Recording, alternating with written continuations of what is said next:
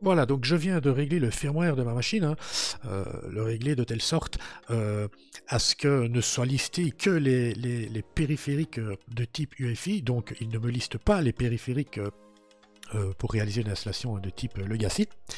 Donc on va voir ma clé USB. EFI, USB device. Je valide.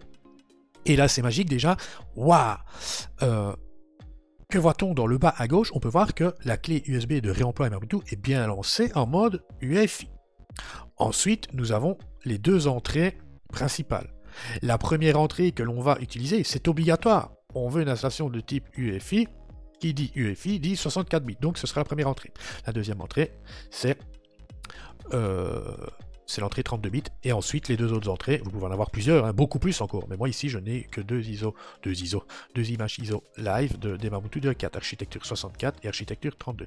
C'est la première entrée que l'on va utiliser, et regardez ce qui est génial, les deux entrées principales, elles ont leur petite description. Regardez, les images ISO live, il n'y a rien, et si je vais sur les deux premières entrées, regardez, euh, en, dessous du, rectangle, clone Zilla pour la clé USB de réemploi. Vous voyez? Je valide la première entrée. Et là, vous dites, oh là là, c'est quoi tout ça? Non. Euh, retenez juste une chose. Vous, ce sera la deuxième entrée ou la troisième entrée. La deuxième entrée, c'est mis, hein clé de réemploi et Mabuntu, installation semi-automatique par clonage.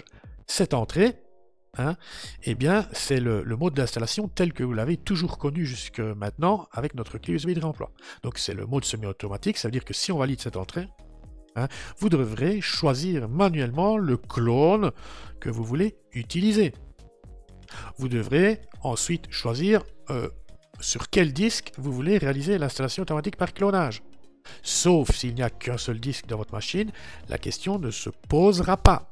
Vous devrez ensuite confirmer par deux fois oui hein, le fait que vous avez bien compris que cette opération effacera toutes les données du disque interne de votre machine. Ou alors vous sélectionnez la nouvelle entrée clé de remploi Ubuntu, installation automatique par clonage. Et là, vous n'avez strictement rien à faire. Et là, vous dites, ah, c'est magique. Non, oui, oui, c'est magique. C'est magique. Mais non, on a tout précisé dans le fichier .ini. Ok, on a dit, écoute, moi, si je veux, euh, si je lance la clé en mode UEFI, ce sera tel clone à utiliser.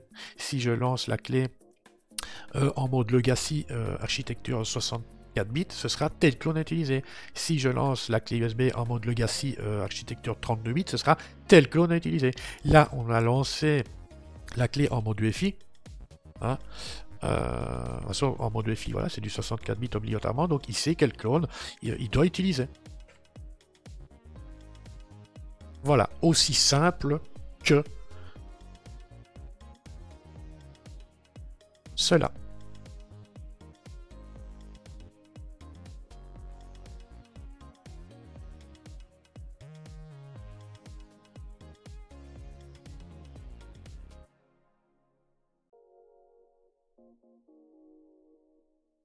Cette fois-ci, j'ai paramétré le firmware des machines pour lui dire écoute, moi, euh, moi les périphériques de type EFI, euh, je veux pas les voir, euh, je vais voir que les périphériques de type Legacy. Donc j'ai lancé ma clé USB en mode en mode Legacy.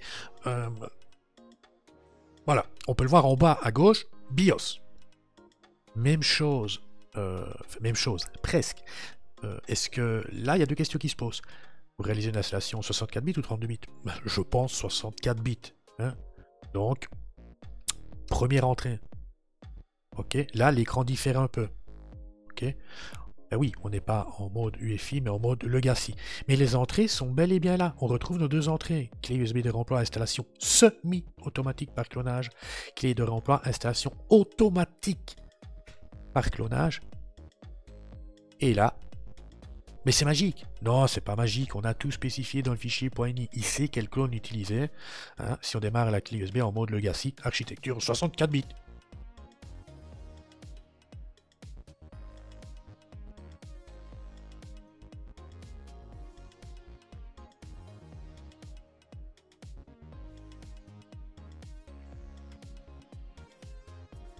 Et l'entrée 32 bits, alors, on l'utilise quand? L'entrée 32 bits est à utiliser sur des machines euh, architecture purement, exclusivement 32 bits, donc des anciennes machines, qui ne gèrent pas le 64 bits, tout simplement. Ou, ou vous pouvez utiliser la deuxième entrée, donc installation automatique par clonage 32 bits, sur une machine 64 bits. Et là vous dites, oui mais attends, attends, t'es un peu dingo là, qu'est-ce que tu racontes? Non, pas nécessairement. Exemple, il y a peu, j'ai reçu une machine à reconditionner, machine euh, ancienne, mais pas non plus un ordi hein, machine 64 bits, mais qui ne disposait que de 2 Go de RAM. Alors soit je lui rajoutais de la, mémoire vive, hein, chose que je n'ai pas su faire, j'étais à court, donc voilà. Machine 64 bits, 2 Go de RAM. Donc la question se pose. C'est une machine 64 bits, donc moi je m'en fous, j'installe, euh, euh, comment je procède à une installation automatique par clonage, 64 bits, peu importe, même si elle n'a que 2 Go de RAM, ou alors, ben non, justement, elle n'a que 2 Go de RAM, c'est pas beaucoup, euh, même si c'est une machine 64 bits, non, je procède à une installation automatique par clonage en mode 32 bits. Voilà, donc la deuxième entrée, d'office, elle est à utiliser si vous avez une machine euh, qui ne gère que l'architecture 32 bits, ou alors par exemple hein, sur une machine 64 bits qui n'a que très peu de mémoire vive. Mais ça, c'est un choix à faire. Et cette entrée, hein, cette deuxième entrée, hein, pour procéder à une installation automatique par clonage en mode 32 bits, fonctionne de la même façon. Voilà, je suis sur une machine de 64 bits qui n'a que, que, très peu de mémoire vive. Installation donc automatique par clonage. Et c'est tout. Cela fonctionne de la même façon.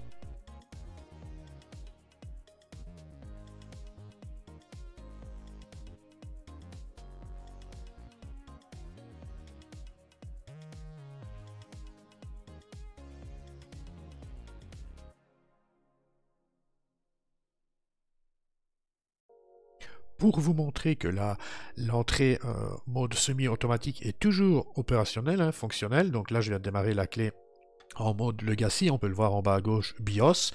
Euh, architecture, donc euh, voilà, j'utilise la première entrée, je vais réaliser une installation 64 bits. Mais je ne veux pas utiliser le mode automatique, mais le mode semi-automatique pour avoir le choix du clone à utiliser. Eh bien là, c'est en fait la procédure, la façon de faire que vous avez toujours connue jusqu'à présent. Alors ici, je n'ai pas lancé la clé en mode UEFI, en mode Legacy, donc ne me seront listés que les clones compatibles. Donc le clone 64 bits et le clone 32 bits. On va voir si j'ai juste. Oui, je viens de lancer donc ma clé en mode UEFI, on le voit en bas à gauche, donc première entrée obligatoirement, UEFI donc 64 bits. Je ne veux pas utiliser donc une installation automatique par clonage, mais une installation semi-automatique par clonage. Donc, ne me seront listés que les clones compatibles. Là, je vais avoir le choix. Hein. Donc, ne me seront listés euh, que les clones compatibles. Donc, les clones UEFI. Ok, pas les Legacy 64 bits et 32 bits. Mais ici, vu que sur la clé, il n'y a qu'un seul clone UEFI, voilà, il n'y aura pas de choix possible. Mais la clé va me dire, écoute, j'ai trouvé un clone compatible, c'est celui-là, veux-tu l'installer? Voilà, ce clone a été trouvé sur la clé. Clone UEFI. S'il y avait eu plusieurs clones de type UEFI, eh bien là, j'aurais eu le choix de sélection du clone.